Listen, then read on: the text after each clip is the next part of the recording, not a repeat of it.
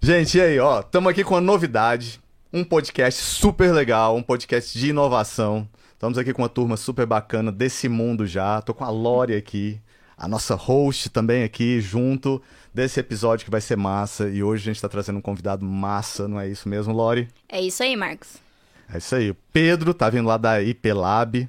Mas, Pedro, também, um prazerzão estar aqui com você. Obrigado Prazer. por ter aceito aí esse convite. E vamos que vamos conversar sobre esse mundo que você curte tanto também, não é? Inovação? Isso mesmo.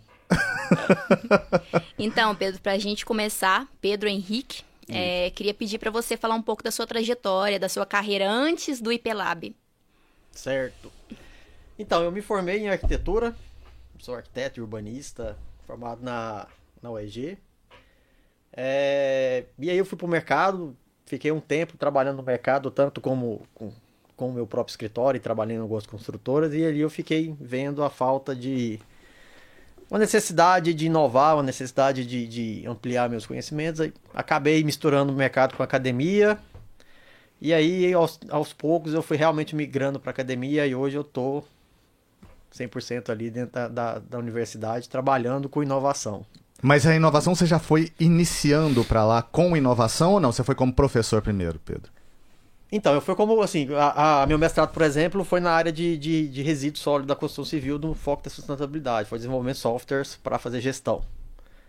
E aí o doutorado foi na área de desempenho das edificações também, desenvolvimento, desenvolvimento de softwares para fazer avaliação de desempenho da- das edificações. E aí depois eu fui para academia, porque assim, eu gosto muito dessa área de pesquisa, área de inovação, e sempre tentando buscar a pesquisa a- aplicada à sociedade, né? E aí hoje eu trabalho na, na dou aula num curso de design de produtos que tem esse foco de desenvolvimento de produtos para a sociedade.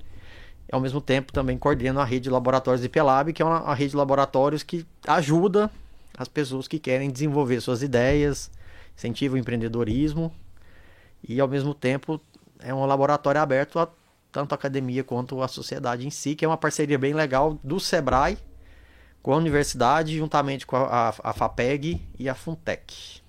Cara, muitos nomes assim, complexos pra mim, mas vocês conhecem todos eles.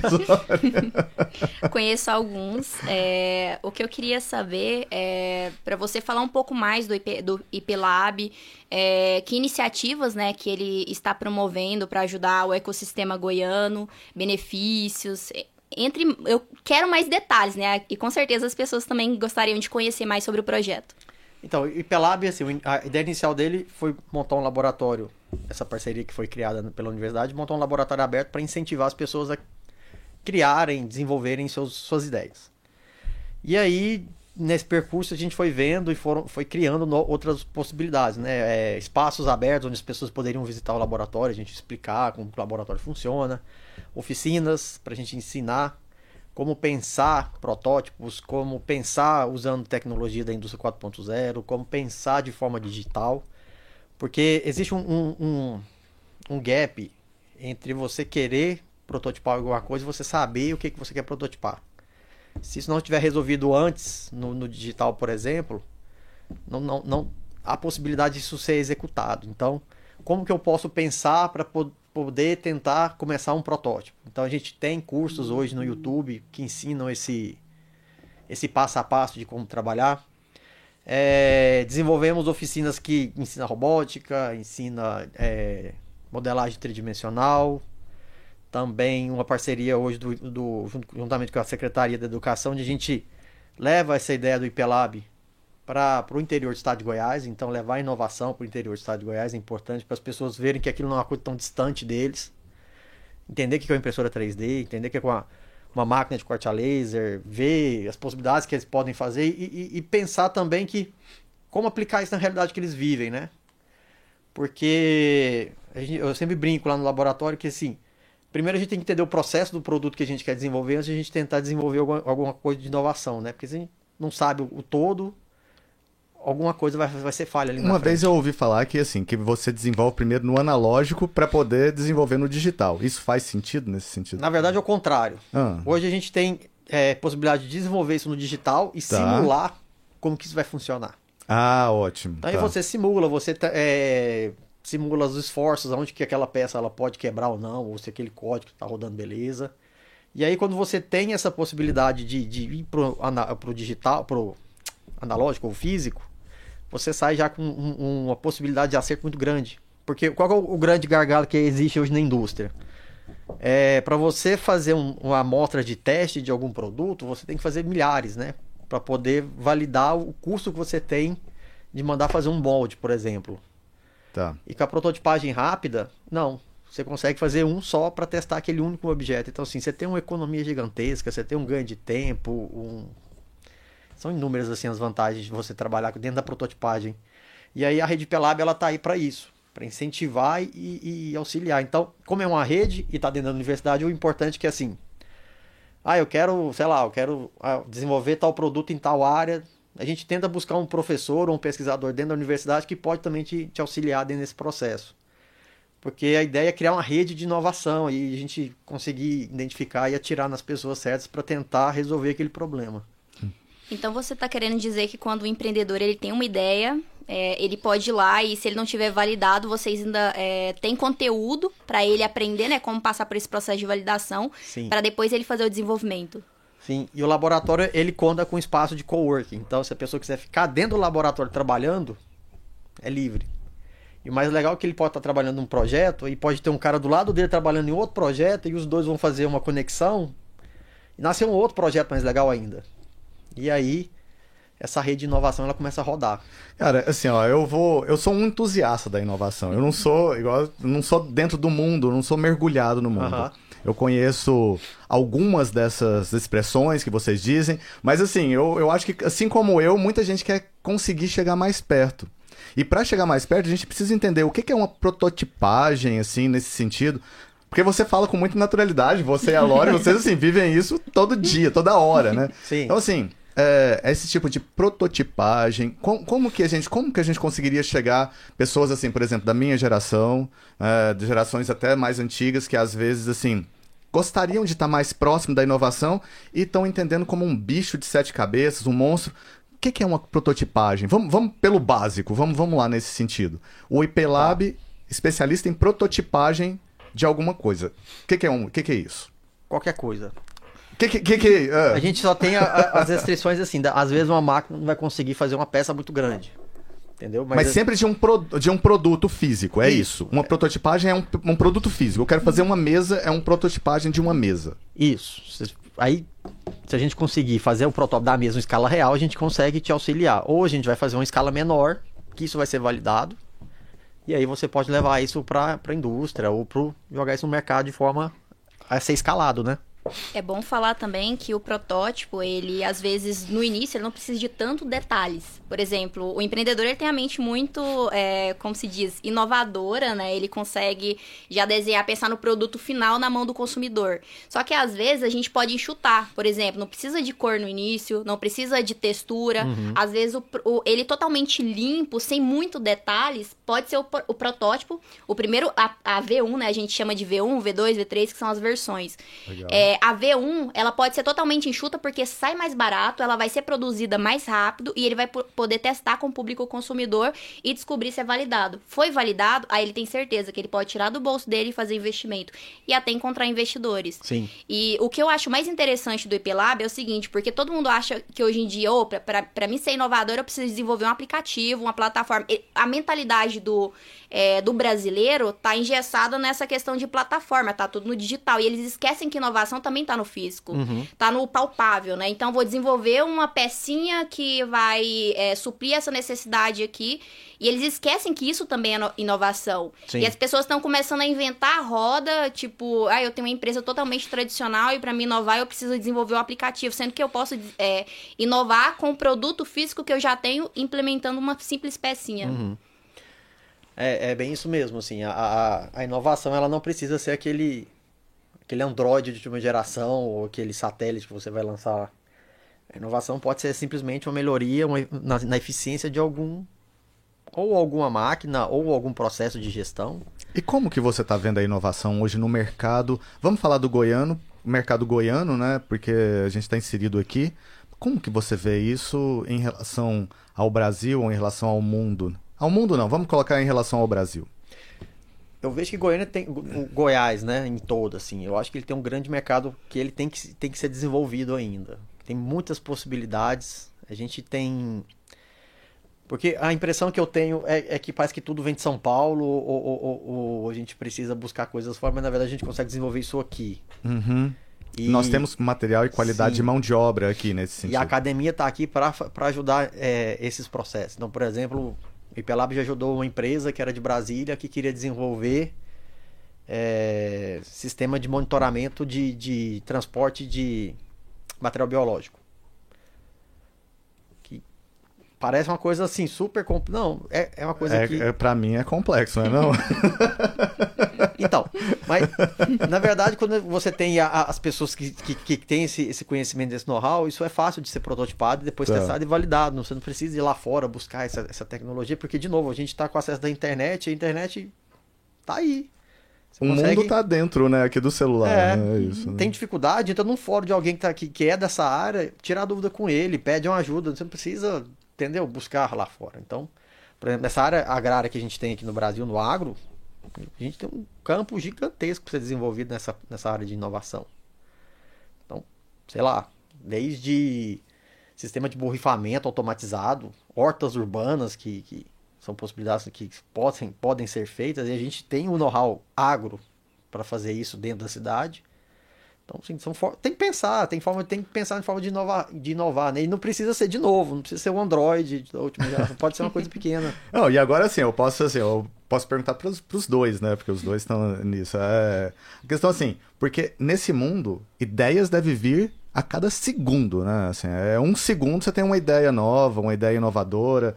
E aí, como que é a questão, talvez assim, Lore, como que é que você seleciona, assim, isso... Pedro, como é que você seleciona isso lá junto do IP lá para falar assim, nós vamos abraçar essa ideia? Sim. Como, como que é assim para vocês trabalhar nesse mundo de ideias que fluem todo segundo assim, né? nesse sentido? Que... Bom, pelo menos para mim, quando eu, eu tenho ideias a todo momento, né? Eu vivo uma dificuldade e eu crio uma solução para aquilo. E geralmente, o que, que eu faço? Eu converso com outras pessoas. Eu sempre falo que o empreendedor, quando ele tem uma ideia, a primeira coisa que ele pensa é alguém vai roubar.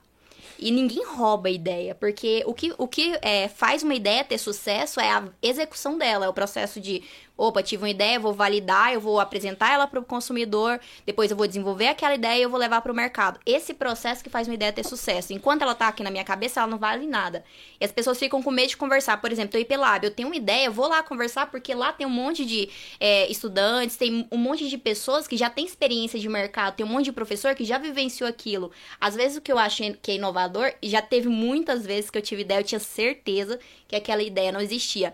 Eu conversava com três, quatro pessoas que já tinha vivência de mercado, e ela falava: olha, conheço cinco empresas que faz isso. Eu, como assim? Aí me mandava as empresas, eu olhava, fazia exatamente o que eu achava que não existia de solução. Então, eu acho assim, tem muita ideia? Beleza, é maravilhoso ter ideia, mostra que a mente está ativa, que ela está criativa. Quanto mais ideias você tem, mais é, como se diz, você fica em essas, você, é, você, começa a ter mais ainda. Conversa com as pessoas, procura quem são as referências do mercado. Por exemplo, a gente, inteligência artificial. O CEA é, é referência Sim. no Brasil inteligência artificial. Quando a gente pensa em inteligência, a gente sempre pensa Estados Unidos, é, outros países, mas nunca lembra que aqui dentro de casa tem uma das maiores referências, que a gente pode ir lá conversar e vai sair talvez de lá com a validação ou a não validação da tecnologia. E o primeiro curso de graduação do Brasil em inteligência artificial é da UFG. Daqui, você também é coordenador dele não, ou alguma não. coisa assim ou não? Faço parte dele não. Hum. É o Anderson. É né? o Anderson, é, mas então a gente tem o, o as cabeças pensantes aqui para poder ajudar esse, esse ambiente de inovação em Goiás, né? E como que assim, ó, por exemplo, a Loli chegou lá e falou assim, ok, validei a minha ideia aqui e eu tô levando lá para a IP Lab. E aí, como é que é? Então, na verdade, a, o IPLab vai ajudar ela a fazer o protótipo, ela validar a ideia dela. Por ah, exemplo, tá ela bom. validou a ideia dela, ela pode procurar o SEI, que é o Centro de Empreendedorismo Incubação da, da UFG, que pode impulsionar ela no mercado, em parceria com o Sebrae, e aí realmente é a rede de pessoas. A gente tem que começar a trabalhar em rede, né, em cooperação. É. Case de sucesso.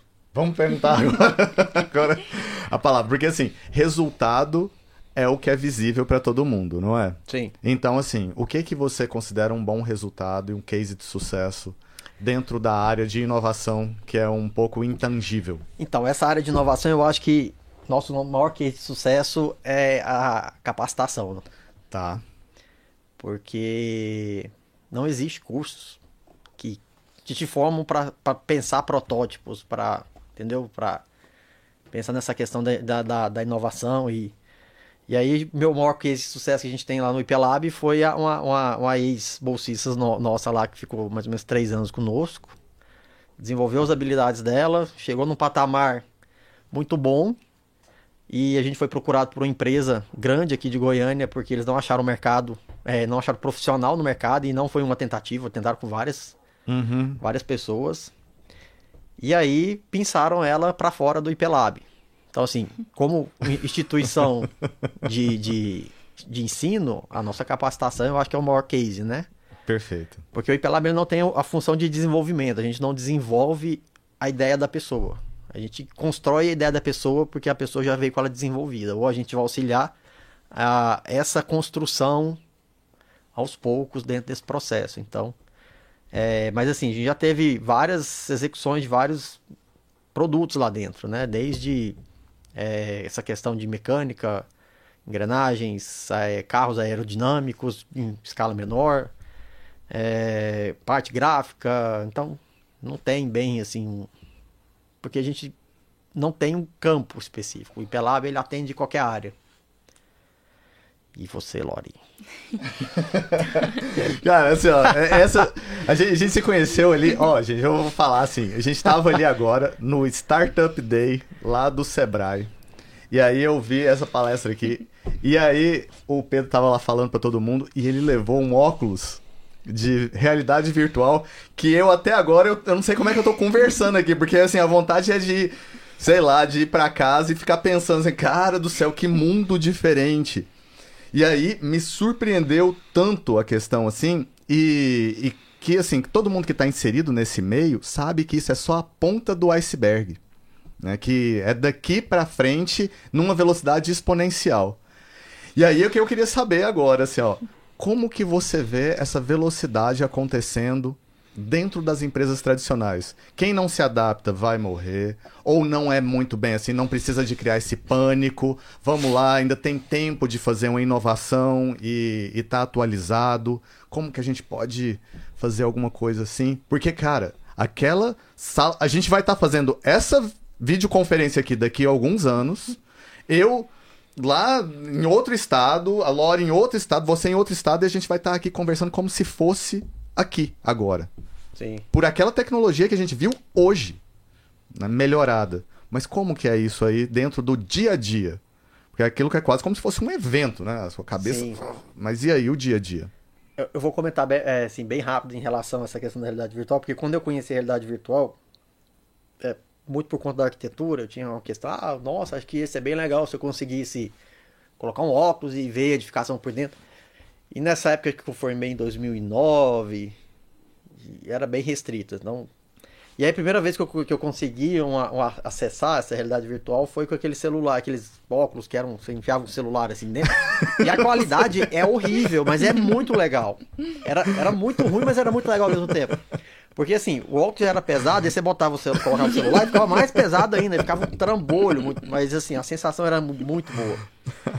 E aí eu comecei depois, com o tempo, ter acesso a esses óculos profissionais e é uma coisa extraordinária, porque beleza, a imagem é muito boa porque a gente já tá falando de 4K, 5K, 8K, né, de, de resolução. Mas quando você coloca um áudio 360 no seu ouvido, você muda a sensação espacial de onde você está. E aí as, as, primeiras vezes que eu utilizei, eu, meio que deu um bug assim na cabeça. Eu falei assim, cara, será que eu tô na realidade de verdade? O que que tá acontecendo? Porque você perde a, a, a noção espacial. O som é ele que manda na, na, nossa noção, assim, de tempo e espaço quase.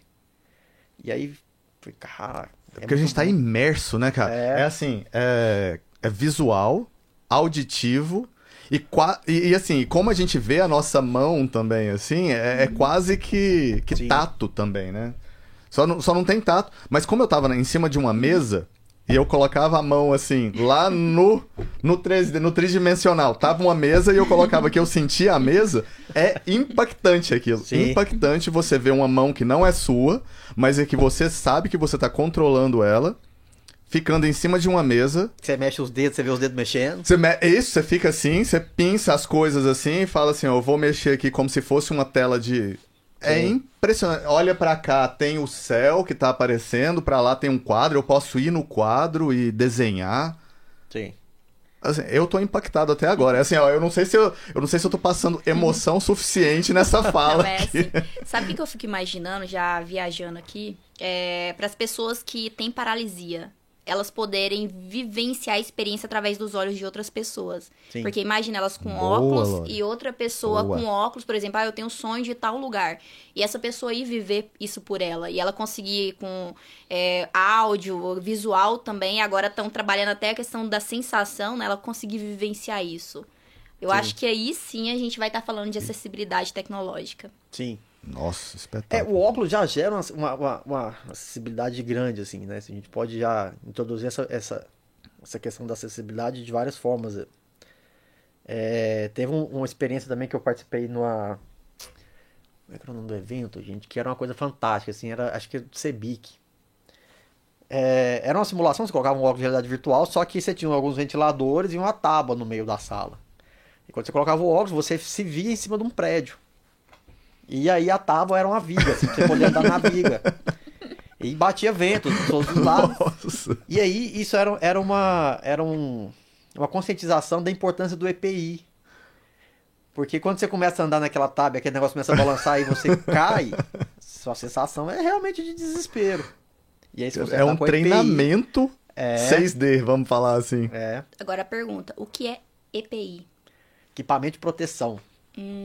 É bom. Então, aquele, aquele- operário que tá em cima de um prédio que não tá com a cinta de proteção amarrada, porque se ele cair, ele despenca do prédio. Tem muita gente que acaba não utilizando por achar que aquilo ali é besteira, né? Mas é. Ó, EPI eu sei porque é do mercado tradicional. Aí eu, eu não sei. Aí eu pergunto assim, o que que é, sei lá, bootstrap? Não sei. eu entendi. Eu tenho uma pergunta. Massa. O que é, é, engenharia reversa? Engenharia reversa é quando você pega um objeto que já existe e trabalha de forma a desconstruir ele de forma digital. Então, por exemplo, lá no Impelab a gente já atendeu, que é, que é um case bem legal, que um, um, um, senhor, um empreendedor foi lá e levou um banco de bis para fazer essa engenharia reversa, que a gente tem o, scanner 3D. Bis da moto, né? É, a moto bis A moto bis. aham. Que não, não fabrica mais banco da moto bis. Uhum. E existe milhões de bancos de, eh, de bis no, em Goiânia, por exemplo. Então, Uhum. assim, ele tem uma demanda muito alta de banco. Ele vende banco. E aí a gente escaneou o banco, o banco ficou perfeito. a- acho que a variação do scanner ficou 0,01 milímetro. Então, assim, ficou exatamente igual. Para ele poder pegar, levar isso para a indústria, fazer o molde, depois fazer injeção e depois comercializar de novo o banco. Então, a engenharia reversa é isso, assim, você pega um, um- um- um objeto, um produto, desconstrói ele para entender como que ele é feito, quais são as partes que ele possui para você voltar ele para o projeto. E aí você coloca ele mais tridimensional, ou mais 3D, ou mais tecnológico, ou mais digital. É porque quando você volta ele para o projeto, ou você depois devolve ele para o mercado do jeito que ele é, ou você melhora ele. Ah, entendi. Entendeu? Então, por Legal. exemplo, sei lá, eu tô pegar meu tênis, eu vou fazer uma engenharia reversa no meu tênis para pensar num solado mais legal para, sei lá, evitar escorregar. Ou uma adaptação aqui para uma pessoa que tem uma perna mais curta que a outra, para ela não ter que ter aquele sapato que é que tem poucas opções, Uhum. né? Sim. E aí você faz um, ela pode comprar um sapato que existe no mercado, que ela acha bonita e fazer uma adaptação para ela não se sentir excluída, alguma coisa nesse sentido, porque a gente sabe que tem certos produtos que são limitados dentro de, de certos contextos, né? Pedro, e eu tô assim, ainda ainda tô impactado com o metaverso lá. então, assim, vamos lá. E eu vi que na apresentação lá teve também a questão de você colocar ambientes conhecidos, né? Os ambientes conhecidos. Igual a Lori estava falando aqui da questão da acessibilidade. Então, a acessibilidade digital, foi acessibilidade digital Isso. mesmo, né? Acessibilidade digital, de vocês fazerem uma medição de uma, um monumento de alguma cidade e colocar a gente para ter uma aula lá dentro ou lá junto daquele monumento e enfim, nesse sentido. E você falou que você, durante a pandemia, você deu aulas no metaverso. Como que é isso? O que, que, que é isso de...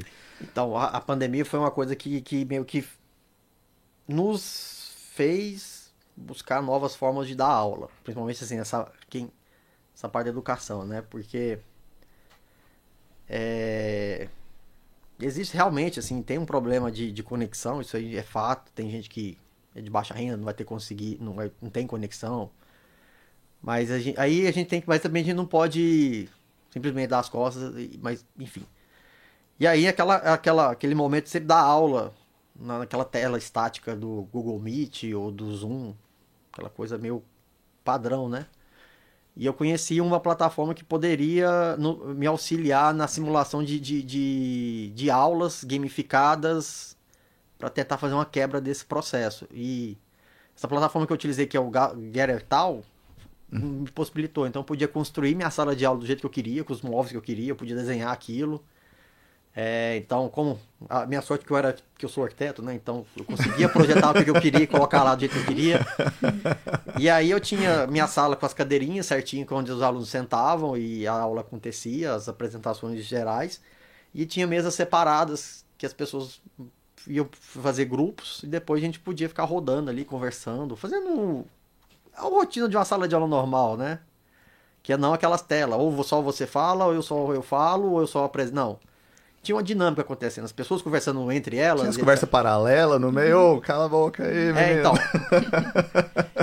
e, e, e, e, aí, a questão da inovação, ela é, ela é legal, porque essa plataforma, ela foi construída por três estudantes de engenharia, e se eu não me engano, acho que eles são do Reino Unido. Eles estavam de saco cheio de mexer com, com, com Meet, se uniram e fizeram essa plataforma. Meio ano depois eles ganharam um aporte de cento. Não, de cento não, foi de 56 milhões. Para aumentar essa plataforma. E hoje essa plataforma ela, ela, ela funciona mais como uma plataforma de escritórios virtuais, dentro desse, desse conceito de, meta, de metaverso. Mas assim, ela continua sendo gratuita, aberta. Aí se você quer, por exemplo, ah, eu quero fazer um evento por, sei lá, com 500 pessoas. Aí você vai pagar um, um valor X ali para poder o servidor te atender com isso, né? Porque para mim servia muito bem, porque o limite era 50 pessoas e minha sala tinha 30 alunos, então para mim não precisava mais que isso. E foi uma experiência muito boa, assim, os alunos gostaram muito. E é uma plataforma, como é do conceito do metaverso, ela sempre estava aberta. Então tinha dia que eu ia dar aula, os alunos já estavam lá dentro, lá fazendo, resolvendo trabalho, conversando entre, entre eles. Porque a pandemia fez isso, né? Eu tenho turmas que eu vou conhecer semana que vem que que é quando vai começar as aulas. De verdade, eu vou conseguir ver os meus alunos, porque três anos, assim, sem, sem, sem contato. E pra gente que já tem uma rotina, é uma coisa, mas eu acho que o estudante que não teve nenhuma rotina dentro da universidade ainda, eu acho que vai ser um impacto muito grande, assim. Tipo, é o primeiro dia dele, de verdade. Porque eu acho que antes era computador. Então, assim, a, a, a educação ela tem que inovar, porque é maçante, era estressante, era cansativo, mentalmente desgastante. Então, eu acho que a, a é, é, um metaverso ele, ele, ele auxiliou muito, assim, de tentar trazer relações sociais simuladas para dentro do, do remoto, né? E uma coisa que eu acho muito interessante é que o Gettertal, ele também dá para utilizar pelo celular. Sim. Então, assim, a gente fala tanto de tecnologia, mas às vezes as pessoas esquecem que existe outros seres humanos que não entendem muito de plataformas complexas, de computador, a maioria não tem computador, usa um celular. Eu vi muito é, estudantes na época da pandemia que eles deixaram de estudar porque eles não tinham acesso a um computador para acessar a plataforma, sei lá o quê. E o Gettertal, ele, ele foi criado de uma forma muito simples para rodar no celular, para rodar no computador complexo. É claro que você não tem a mesma visualização. No computador você tem detalhes, você consegue editar e fazer N coisas, mas você já consegue é, estudar, né, utilizando o celular. E eu acho também muito interessante essa questão da gente pensar sempre em quem não tem tanto acesso à tecnologia. Por exemplo, o empreendedor goiano Sim. O empreendedor goiano, às vezes, ele não conhece muito de complexidade tecnológica, mas ele consegue desenvolver coisas simples para validar as pequenas ideias dele, para resolver os pequenos problemas dele. Às vezes, é, no, no, como se diz, eu não preciso de uma solução muito tecnológica algo muito simples já resolve, já atende a minha necessidade e me torna inovador e me torna competitivo no mercado. Então é muito interessante falar sobre isso. Sim. Eu acho que um ponto que eu acho mais interessante ainda é, é, é, é são conceitos de, de, de, de, de palavras, assim, que tecnologia quando a gente fala tecnologia, parece que fica meio que na nossa cabeça, né? Inteligência artificial, uhum. computador, eletrônico. Mas a tecnologia é uma técnica. É, é a forma que você está fazendo alguma coisa, né? É verdade, né? Tec... Se eu bato um martelo, tem uma tecnologia na minha mão que foi um martelo ali. Então, assim, não Perfeito. é. O... E a inovação é a mesma coisa, né? Inovação não é criar alguma coisa. Não, é pegar uma. melhorar qualquer coisa. Assim, melhorei, sei lá, esse parafuso aqui, o torque desse parafuso eu inovei. Então, uma coisa pequenininha. E isso já é uma inovação que pode ser Sim. É mudança. É, você pode ser a mudança para uma humanidade inteira. A gente Pensa não no sabe. Clips. Né? É, tô... né? Pensa no Clips. Quem Quanta o Clips? tecnologia que tem aquilo, né? Assim, é uma tecnologia, de fato. Igual É. você falou, é uma técnica de dobrar um metal de uma forma X para conseguir ter uma função Y, não é E isso? até hoje não tem nada que consiga tirar o Clips É, o, da. tá É, ali.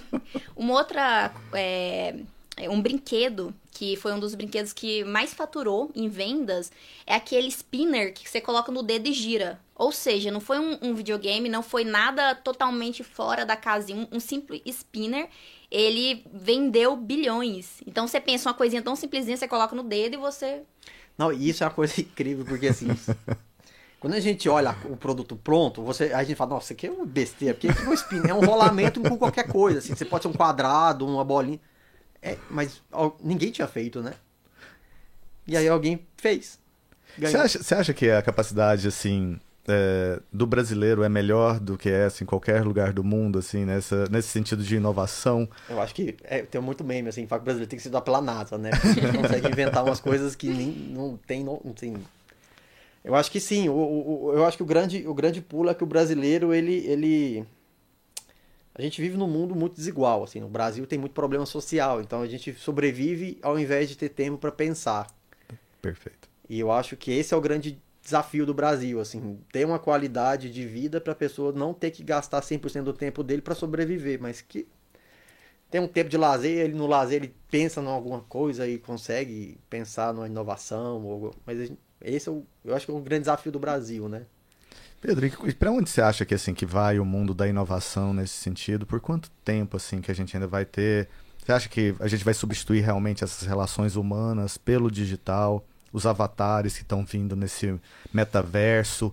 Onde que você vê assim, você já como educador e como uma pessoa já dentro do mundo digital, né, assim, Sim. de, de fato, acho que aonde você vê essa relação da gente interagindo aí?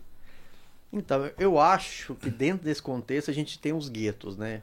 A gente tem as diversas sociedades dentro da própria sociedade.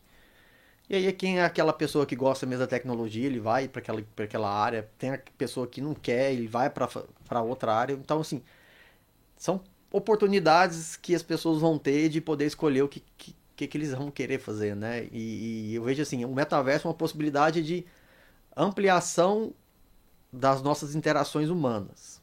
Por exemplo, hoje, é, hoje não, ano passado pa- teve o Google I.O., e a Google mostrou uma ferramenta que eles estavam desenvolve- desenvolvendo, que era a tradução é, instantânea. E aí o palestrante ia falando e a tradução ia acontecendo. Então imagina você no metaverso com o óculos conversando com um cara da Índia, você você saber falar a língua do cara. É tipo uma língua só. Existe um, Esse seria a união dos povos, talvez, vamos falar nesse sentido?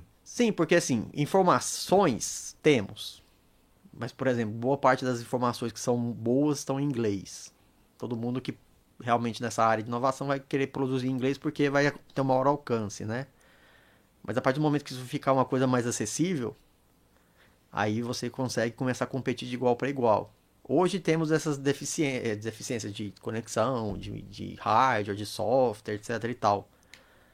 Mas, por exemplo, com pouca na universidade mesmo eu vejo, assim, na rede da universidade você consegue acessar qualidade de informação, assim, fantástica. E aí realmente é saber usar.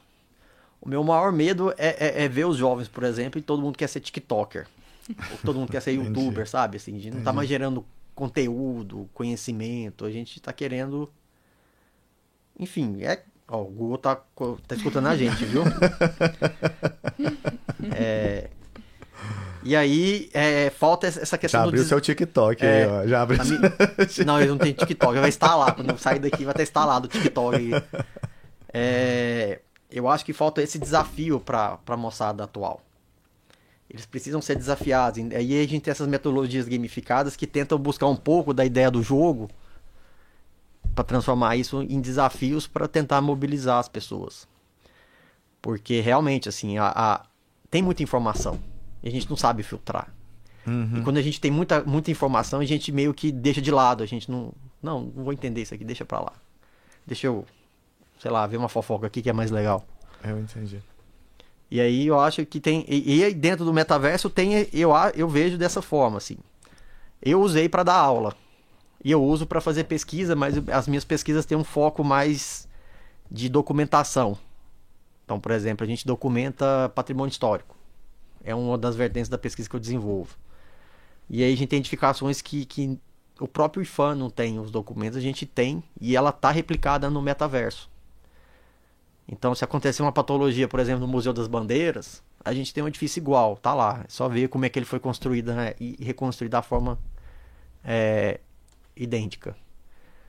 Então, tem, tem pessoas que vão, vão para essa área realmente de entretenimento, o cara vai chegar cansado e vai querer só entrar lá, jogar, desestressar e, e desligar. Tem a pessoa que vai, ficar, vai ser o vício dela, aquilo lá. E aí a sanidade mental, acho que futuramente a gente vai ter que começar Pensar nela, né? Assim, tipo. como isso vai, vai, vai ser afetado. Tem as pessoas que vão utilizar isso para educação. Imagina você, sei lá, um professor de história que vai dar aula sobre Roma e vai entrar em Roma. Nossa, isso é espetacular, hein? Imagina, você entrar lá dentro do Coliseu e ver uma. Todo mundo uma ia querer ir pra luta. aula, assim, tipo. É, mas, mas, mas é. Eu vi isso com meus estudantes, assim, quando você vem com uma, uma- uma- qualquer coisinha que seja nova, que não seja quadro e giz, O olho brilha. É, porque tem que sair da mesmice, né? A gente tem que inovar até na educação, é um dos principais fatores, porque ali é onde você consegue puxar a pessoa para um, pra um campo da inovação. É o conhecimento que dá o salto É. de qualquer humanidade, né? De qualquer país, de qualquer nação. Sim. É pelo conhecimento. E aí a gente pensa, a área da saúde, daqui a pouco você tá dentro do hospital, mas na verdade você não tá no hospital, e você tem médicos do mundo inteiro trabalhando ou discutindo um problema que é específico, mas de forma coletiva. Ah, Eu acho que, sim, possibilidades são infinitas. Aí, como o, o Alexandre lá na palestra hoje comentou, 70% é criatividade. 30% tecnologia. Perfeito. 70% pessoas, né? Cultura, né? É a cultura que tem que mudar, não é isso, Lori? Sim, com certeza. Falou de educação, lembrei de uma de uma professora, Vanessa Pazini, inclusive daqui de Goiânia. Eu lembro que eu entrei no curso de publicidade, eu fiquei super desanimada porque só tinha matérias tradicionais, estudando sobre a era de Ford, é, marketing da era militar. E eu fiquei entediada. Eu falei, gente, o que, que eu vim fazer aqui? No primeiro semestre eu já queria desistir. E aí, de repente, veio essa professora. E eu fiquei, tipo, já olhando, ela parecia ser diferente. Só de cara, assim, eu já pensei, é diferente.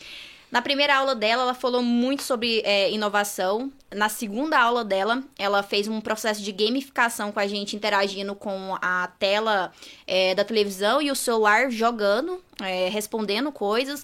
E também um jogo de. Ela deu várias balinhas para cada aluno, e cada uma dessas balinhas tinha um valor diferente, e no final ganhava o time que, que atingisse o valor X. Então a gente tinha que trocar um com o outro de, da equipe para atingir aquele valor. Na terceira aula dela, ela levou aqueles óculos que enfiava o celular e ela virou pra gente e falou bem assim: é, agora cada um vai estar num país, vocês vão pra esse país, aí um foi pra França, outro pra tal. Vocês vão pra cada um pra um país diferente, formado em grupo, e vocês vão ter que criar uma campanha publicitária pra vender um produto X. Aí cada um tinha um produto. Aí a gente colocava o óculos, olhava lá e tinha que criar uma campanha. Então imagina que a, a diferença que era isso. Enquanto, tipo, a, ma a maioria das aulas a gente tava engessada naquele, naquela, na, é, naquele mesmo ecossistema, naquela mesma visualização, ela foi expandir os nossos horizontes. Da onde que a gente imaginar ir para França para criar uma campanha publicitária? Em Goiás. Em Goiás, isso. Então imagina, tipo, daí a gente é, já, já expande as nossas mentes a um grau e, tipo, que não dá nem pra gente imaginar. Sim. E a aula ficou bem melhor. Ninguém faltava na aula dela. A aula dela foi boa do início até o fim. Ela passava um livro, por exemplo, o Marketing 2. É, 3.0, 4.0. A gente comia aqueles livros. Outros professor passava, a gente deixava para a última hora, lia um resumo e fazia o trabalho. Dela não, todo mundo pegava os livros, lia tudo. Sim. Eu fico pensando assim, né? Porque tem pessoas tradicionais que acham que a inovação ela vai desestruturar a sociedade. No entanto, eu vejo as pessoas que estão dentro do ecossistema de inovação vendo exatamente o contrário, que a inovação ela tende a colocar a sociedade de novo dentro de um foco bacana e principalmente trazendo elas juntas para juntas acharem uma solução melhor para problemas que existem já hoje e né, nesse sentido. Talvez eu, eu veja a inovação dessa forma, né? Sim. Como uma como essa vertente de inclusão, como essa vertente de liberdade e principalmente, que é aquilo que você falou, a descentralização da informação. Como que você vê a, informa a descentralização dentro dela? Ela é necessária mesmo de fato? Não é para ela ser democrática, precisa disso? Como? Sim, eu, eu acredito que é. Eu, sei, eu vou, eu vou morrer defendendo a descentralização, assim, porque é. De novo, a gente tem que ser dono no, de nós mesmos, assim. Inicialmente é isso, né? É, tem que fugir um pouco do padrão de controle. E eu lembro que quando eu comecei a falar sobre isso, o pessoal fala, é teoria punk, teoria.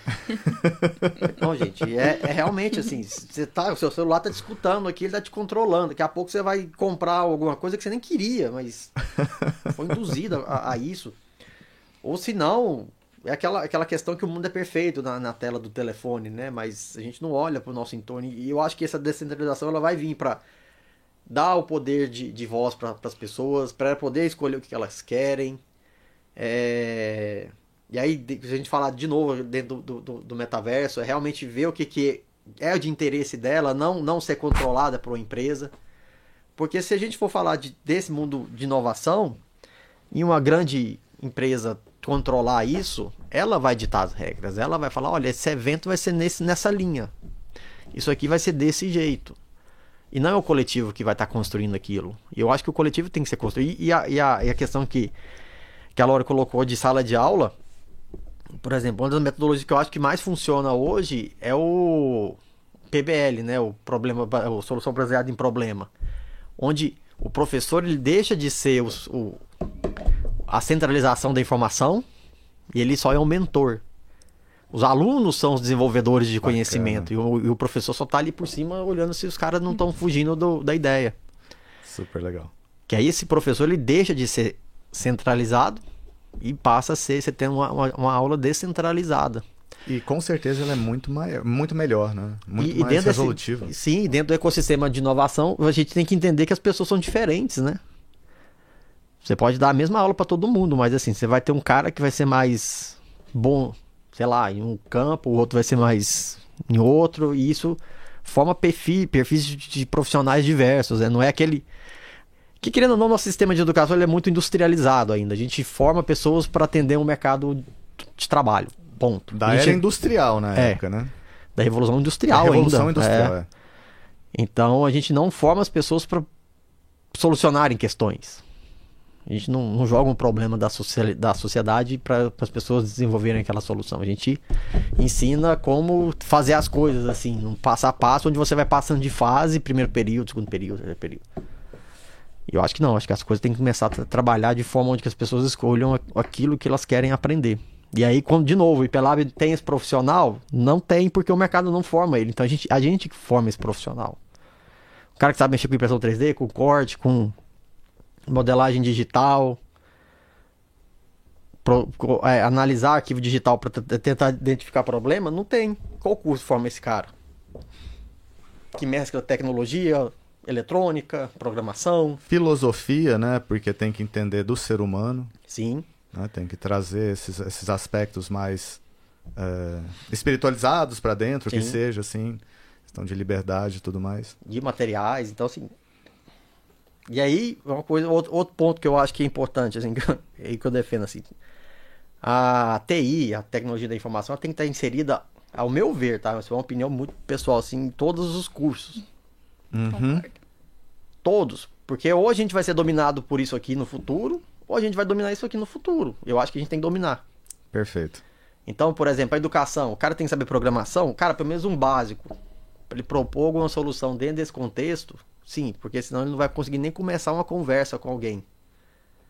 Num contexto de, de evolução digital, de metaverso, que seja. É, e todas as áreas a gente tem que estar entendendo que ela está indo para a tecnologia.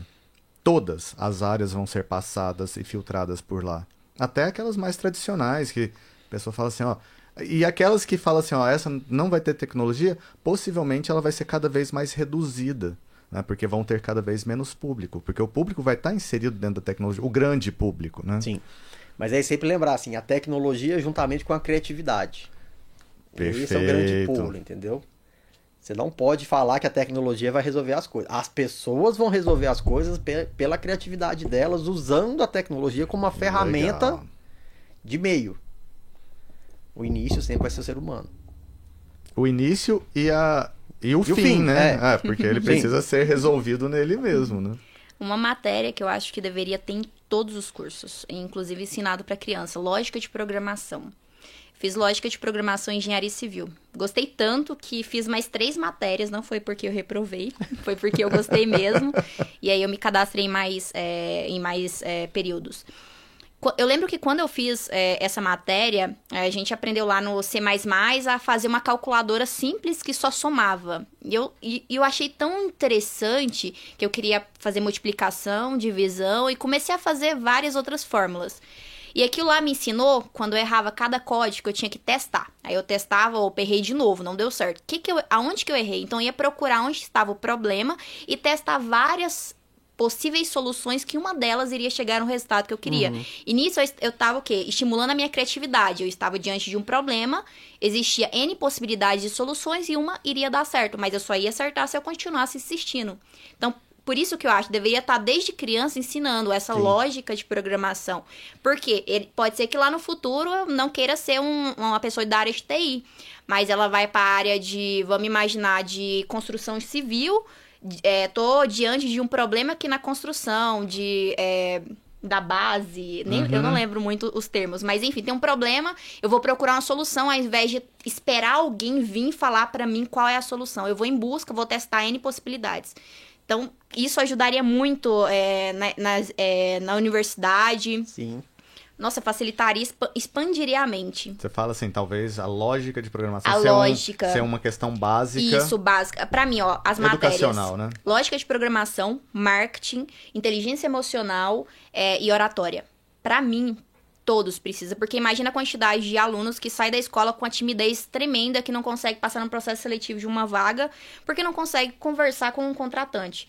É, marketing, se esse aluno não tiver é, sucesso ali, é, ou tiver sucesso, mas ele queria empreender porque tá no sangue dele, tá nessa veia empreendedora, ele consegue porque ele tem esse conhecimento de marketing. Lógica de programação, consegue resolver problemas complexos. Inteligência emocional, saí da escola, fui reprovada em X provas de, de universidades federais, no Enem e tudo mais. Eu tenho inteligência emocional para saber controlar é, é, essas rejeições do mercado. Então, eu acho que essas quatro matérias deveriam. E isso, baseado nisso que a gente está conversando aqui, isso seria uma grande inovação para a área de educação, não seria? Assim, Seria. trazer cursos nessa, relativos a essas áreas que hoje que- não existe. Então, eu acho que isso, Isso tem que ser é inovação. discutido, entendeu? Tem que ser, tem que ser realmente ampliada essa discussão. Ah, o Fórum Econômico Mundial listou, assim, 30 cursos que vão sumir se eles não repensarem a forma que eles são. Engenharia civil é um, arquitetura é outro. Ou seja, tem que ser inovados. E Tem. inovados não necessariamente dentro da tecnologia que a gente pensa de tecnologia informati- informática, né? Sim. Dentro de uma tecnologia, de uma metodologia diferente, dentro de trazer para um ambiente diferente, talvez trazer para dentro de um ambiente de metaverso, Sim. aonde a pessoa não aprenda só aquela base ali, mas saiba também outros skills Sim. melhores ali, Um né? outro exemplo, assim, de um, um outro campo que eu acho que, que também tem uma, uma necessidade grande de ser atualizado é o direito, né? Com certeza. Vários escritórios hoje utilizam inteligência artificial para avaliar processo porque essa é uma coisa meio que rotineira. Isso. E talvez assim, a pessoa conseguir, e é isso que seria a minha primeira pergunta lá, e talvez assim, a minha última para fechar. A gente já tá chegando em uma hora, você acredita? que loucura, que eu queria assim estar falando aqui mais, assim, mas é, enfim, ah, como que a gente pode talvez desenvolver nas pessoas o senso Seria a minha última pergunta, Lore, mas aí você pode fazer a última, claro. Assim, é, como que a gente pode desenvolver nessas pessoas, assim, na, na sociedade, né, principalmente no ambiente de trabalho atual, o senso de que a, a inovação está mais próximo deles do que eles imaginam e é mais acessível a eles do que eles pensam. Como que você vê que a gente pode assim trazer essa, essa coisa mais próxima das pessoas? Assim, eu vou, eu vou te falar uma, uma- acho que uma, uma coisa que, que eu faço assim, é, rotineiramente. Eu sento e não faço nada. Eu olho para o meu redor e eu tento imaginar o que, que eu consigo melhorar. E às vezes você troca um móvel de lugar ou um aparelho eletro- eletrodoméstico do lugar, você já melhorou aquele ambiente de alguma forma. Diminuiu a sujeira, diminuiu o, o- o ruído. E, e- e é simples assim, mas isso é uma inovação para o seu cotidiano. E eu acho que é a partir do momento que você começa a parar, começa a olhar, analisar o seu, o seu entorno, ver os problemas que existem no- no- na sua rotina, né?